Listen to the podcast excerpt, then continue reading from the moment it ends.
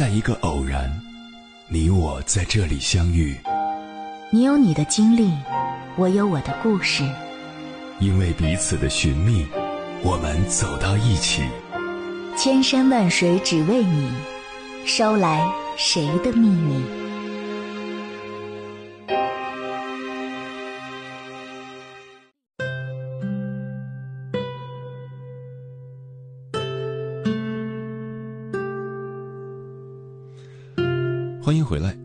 夜行者，这里是正在直播的中国交通广播心灵夜话栏目《千山万水只为你》，深夜不孤单，我是迎波，我要以黑夜为翅膀，带你在电波中自在飞翔。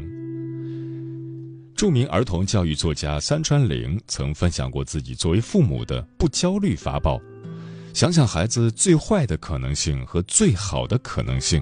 最坏不过如此，最好也不过如此。不管孩子未来会怎样，引起的阶层波动范围都不大，或许你就不再焦虑了。这是他对养育孩子的建议。那么，作为成年人，在面对自己的过往人生时，要想不焦虑，三川玲也分享了一个私家法宝：参加中学同学会。他说。毕业二十年之后，我建议你去参加一下同学聚会，不是要你去攀比人生成就，也不是要你去利用同学资源，而是看看人生二十年长跑之后决胜千里的东西究竟是什么，输掉人生长跑的东西又是什么。接下来，千山万水只为你，跟朋友们分享的文章名字叫《毕业二十年后参加同学会》。我发现五条人生规律，作者三川玲。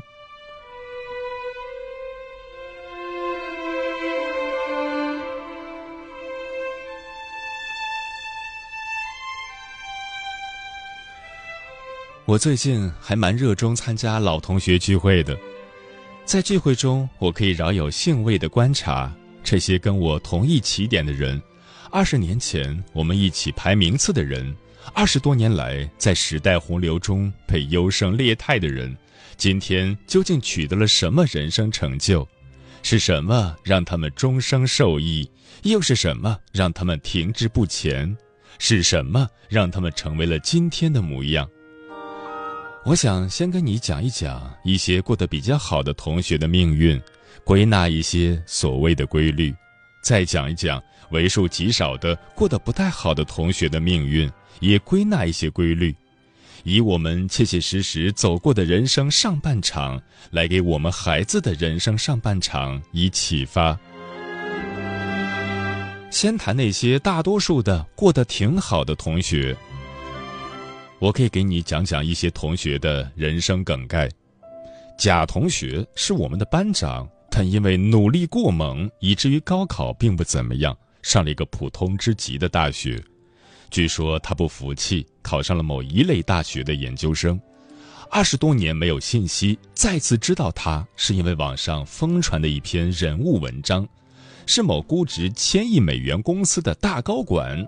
仔细核对之后，发现那位高管居然是他。乙同学在中学时代不疾不徐，但大家都知道他成绩不错。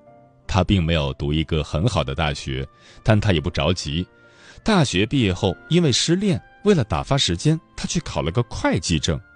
后来发现培训教室隔壁有个留学培训机构，于是化失恋的悲痛为学英语的动力。他后来没有出国，但在世界五百强企业做到了财务总监。丙同学除了作文写得好，几乎没有什么值得说的，读了个三流大学，后来去广州、北京的新闻业工作。做到某门户网站的总监，年薪五十万。因该网站创业气氛浓厚，他也被拉着去当创始人。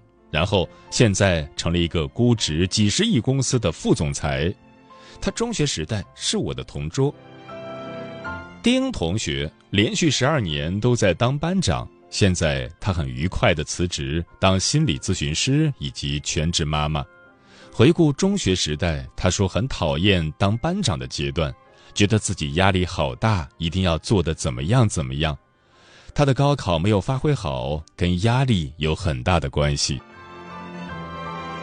雾同学每天看武侠小说，自己还亲自写武侠小说，高考前都管不住自己。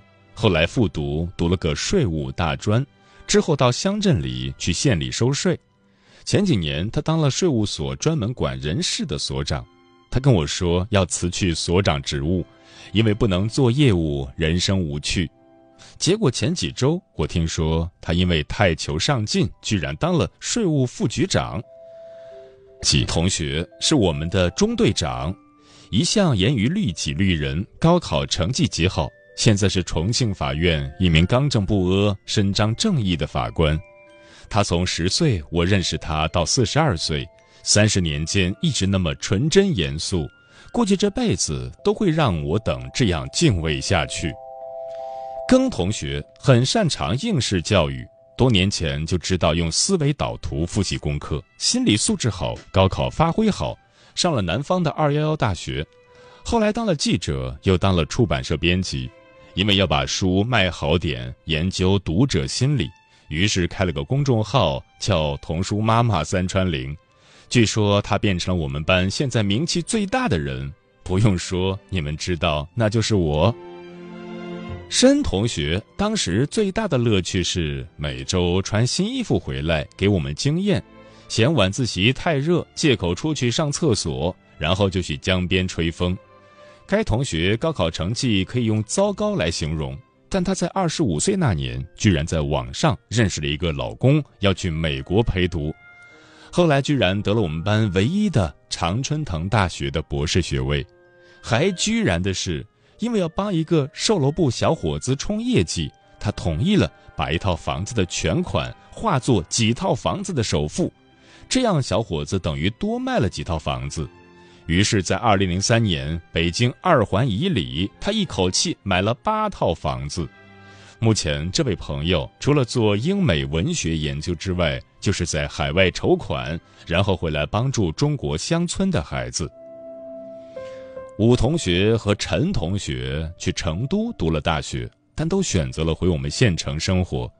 他们一个在保险业，一个在房地产，因为办事稳妥、内心单纯而不打麻将，一直是老板最信任的管理人员。当然，他们都在江边有自己又大又美丽的房子。尤其让人惊奇的是，他们比其他同学老得慢，现在看起来还跟中学时代的模样差不多。他们俩很会打扮，看上去很像从《瑞丽》杂志走下来的清清雅雅的东方少妇。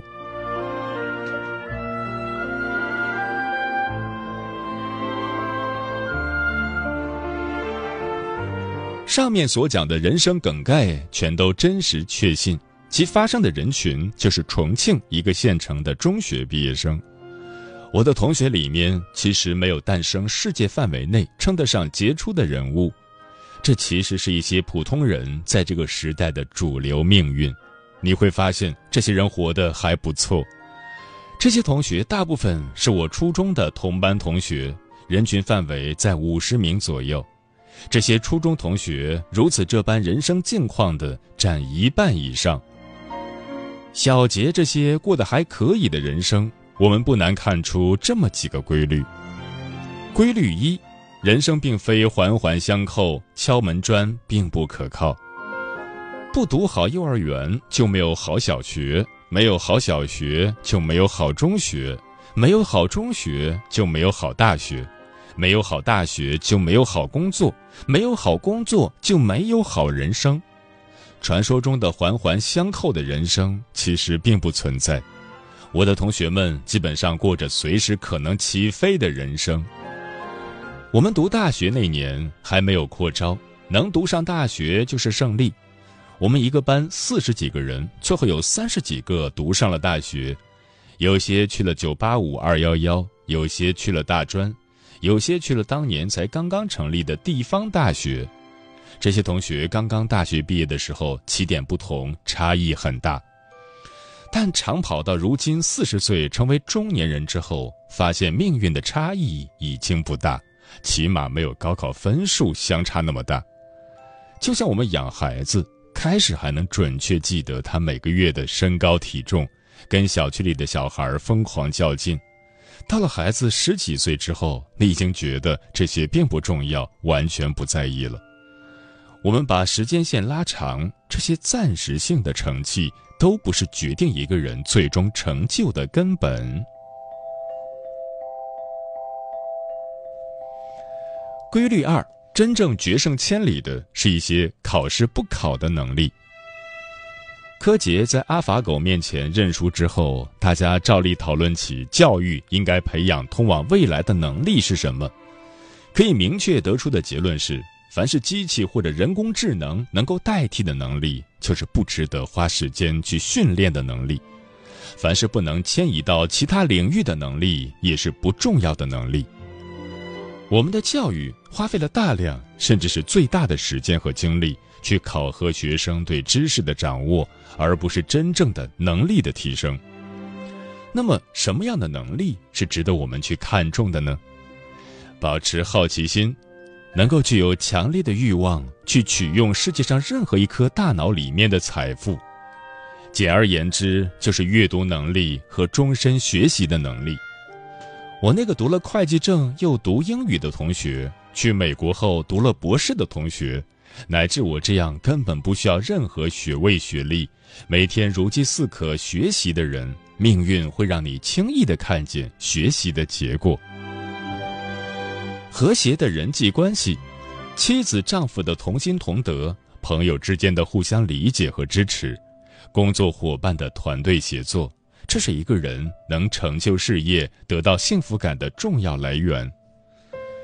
我最近见人就问一个问题：你之所以成为今天的你，最受益的是什么？有百分之六十的人告诉我，来自他人的支持和鼓励。有些人回忆起家人无条件的爱的时候，屡屡落泪；而你死我活的竞争关系，一定要争个明白的不甘心，往往最能破坏这种关系。美好乃至高尚的品格。前段时间，马里兰杨同学的毕业演讲被大家拿出来，跟哈佛大学博士毕业生何江的演讲做对比。两个人能登上名校的毕业演讲台，都是世俗意义上的成功了，但演讲内容却高下立判。杨淑萍浅薄而夸张地复述了大部分人都知道的空气和自由之后，没了下文。何江想到要把好的医学普及到更多贫瘠的地方去，两者的前路哪一个更辽阔，哪一个更受大家的认可？其实就是一个精致的利己主义者和一个有社会情怀、美好品格的人之间的区别。在分析人取得人生成就的各项要素后，我们发现最重要的居然是美德。有了美德，孩子会自动去做那些大格局、大担当乃至名垂青史的事情。如果你的孩子保有好奇心，好人缘、好性格以及美好的品格，那么，你根本无需忧虑你的孩子将来会过不好。反之，如果孩子的成绩很好，或者孩子的成绩通过提前学、大量练习能够很好，但这些行为如果伤害了好奇心，伤害了和谐的人际关系，伤害了美好乃至高尚品格的建立，那么。从我那几十位同学的人生历程来看，这绝对是得不偿失。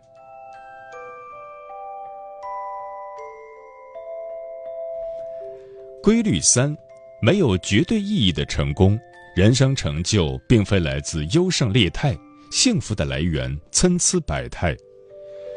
毕业二十年之后再去看我们的来时路，你的心情会比较平和宁静。因为你发现，当年让你妒火中烧的同学，其实并没有影响你的人生；当年膜拜的学霸学神，后来的人生竟然也跟你我类似，并非遥不可及。一个班的孩子通过了各种各样的路径，过上了自己的幸福生活，几乎跟优胜劣汰、积血竞争关系不大。你会发现，没有一个人的人生值得绝对去羡慕。也没有一个人的人生可以绝对去鄙视，专心的过好你自己的人生，就能走到人生丰盛的顶点。所有人，包括你的孩子，很有可能过上一个没有百分百参照系的人生。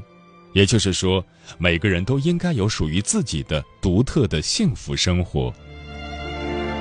人生从某种意义上来说，是一条孤寂之路，也是一条自我修行之路，是由你内心的想法来决定你走多远的路。那些在人生路上超越别人的人，不是因为他多么想超越你，而是因为他决定去那个最远的地方。如果不去构筑自己真正强大的内心，还执迷不悟地相信优胜劣汰，相信要抢夺最优质的教育资源才能成功，那么孩子得到失败的人生的可能性就会更大。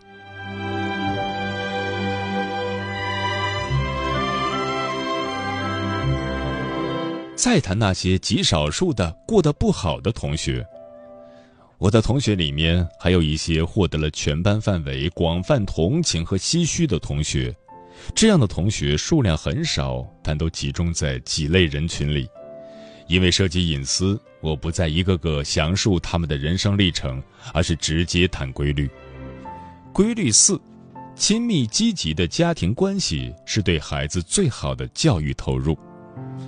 我的同学里面有一类过得特别不好。那就是原生家庭遭遇重大变故，父母夫妻关系恶劣的孩子。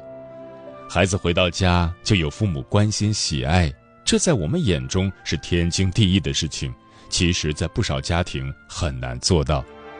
父母不好好在一起过，也不好好分手的家庭，对孩子的伤害非常大。孩子成年之后，会把这样的相处模式带到新的家庭中去。甚至选择不结婚、不成立家庭。有些对男人抱有深深不信任感的单亲妈妈，会霸占女儿的生活空间，会永远去考验女婿。这样的家庭在隐忍、爆发、鸡飞狗跳中循环。不要说有什么飞黄腾达的事业，连过上幸福平均线以上的生活都很难。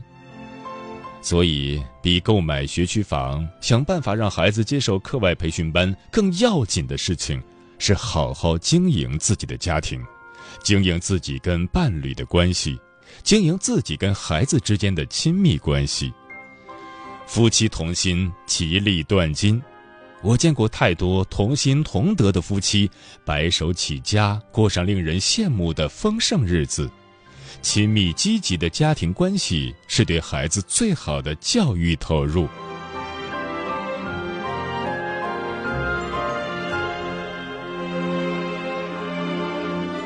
规律五：不按自己真实意愿生活的人生，沉没成本非常高。你要相信，我的同学里面真的有美若天仙的姑娘。她也早早的嫁入了豪门，看上去也过上了锦衣玉食的生活。但你能想到十五年后，这个姑娘会选择离婚，几乎净身出户，带着女儿跟深爱的中学同学在一起了吗？如果她从一开始就跟真爱在一起，十五年共同经营事业家庭，能差到哪里去？经常有人说最怕老房子起火，但是。最容易起火的就是老房子，沉没成本最大的也是推翻以前所有的努力。凡是不按自己真实意愿选择工作的，后来都过得抱怨和消极；凡是不按自己真实意愿走入婚姻的，婚姻多半像个坟墓。有时候，我们关于效率、关于性价比那些方面动的心思、耗费的努力。基本上抵不过一句闪烁着向往光芒的“我愿意”。我们经常忽略了很重要的一条，就是生命的价值在于选择。在不同的年龄，人会对不同的领域有自己选择的欲望，从穿衣吃饭到阅读游戏，到交友社交，最后当然是学业、工作、配偶等全部自主的选择。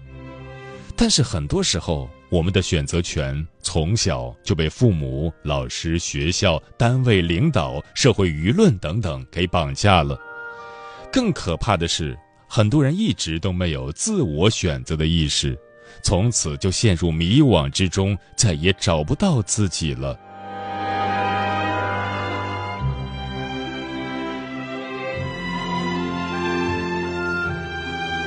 什么是人生最宝贵的？以铜为鉴，可以正衣冠；以人为鉴，可以明得失；以史为鉴，可以知兴替。参加中学同学聚会，你就是在读一部最近发生的历史，对于你去如何设计孩子的未来，如何规划今天，最鲜活、最有借鉴意义。在刚刚过去的那部由五十个人书写的人生史里面。我们发现，即便在信奉高考是人生幸福的独木桥的时代，我们到达幸福的路径也各种各样。现在城市里的孩子几乎人人都能上大学，人人都能去互联网上、书本里取用智慧，甚至很容易去其他国家学习。到达幸福的路径会比我们上一代更加多样。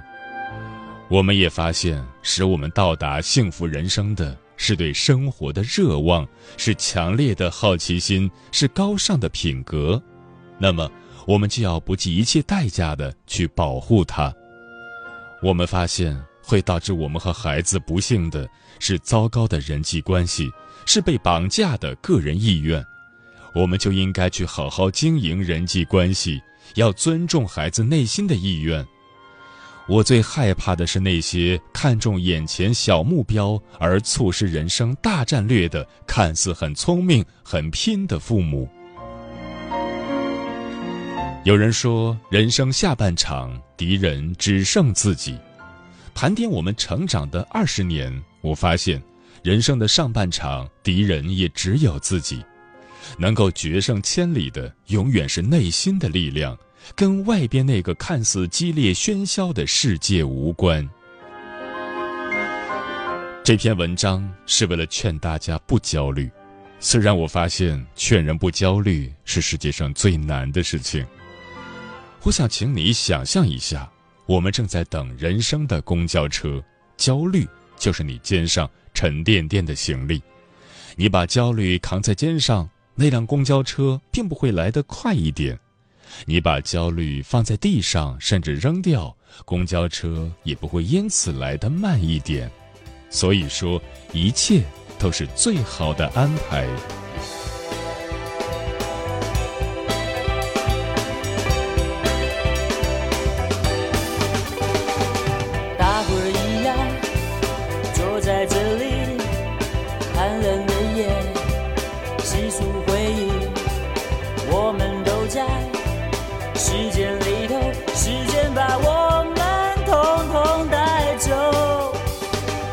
那些日子欢笑悲伤窗外的风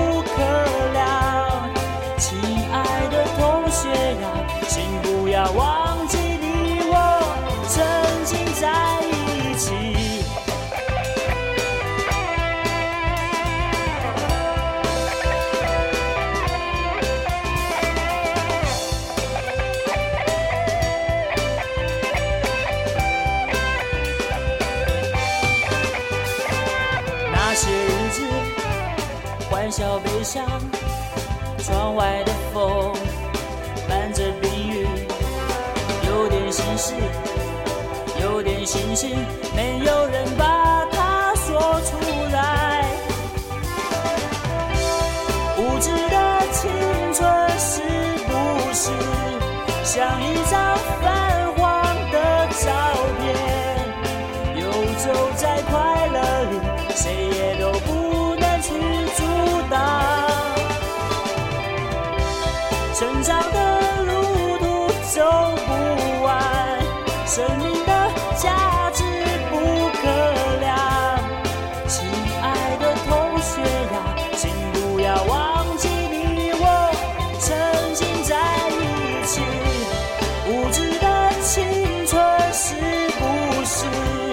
像一张泛黄的照片游走在快乐里谁也都不能去阻挡。成长的路途走不完生命的价值不可量亲爱的同学呀请不要忘。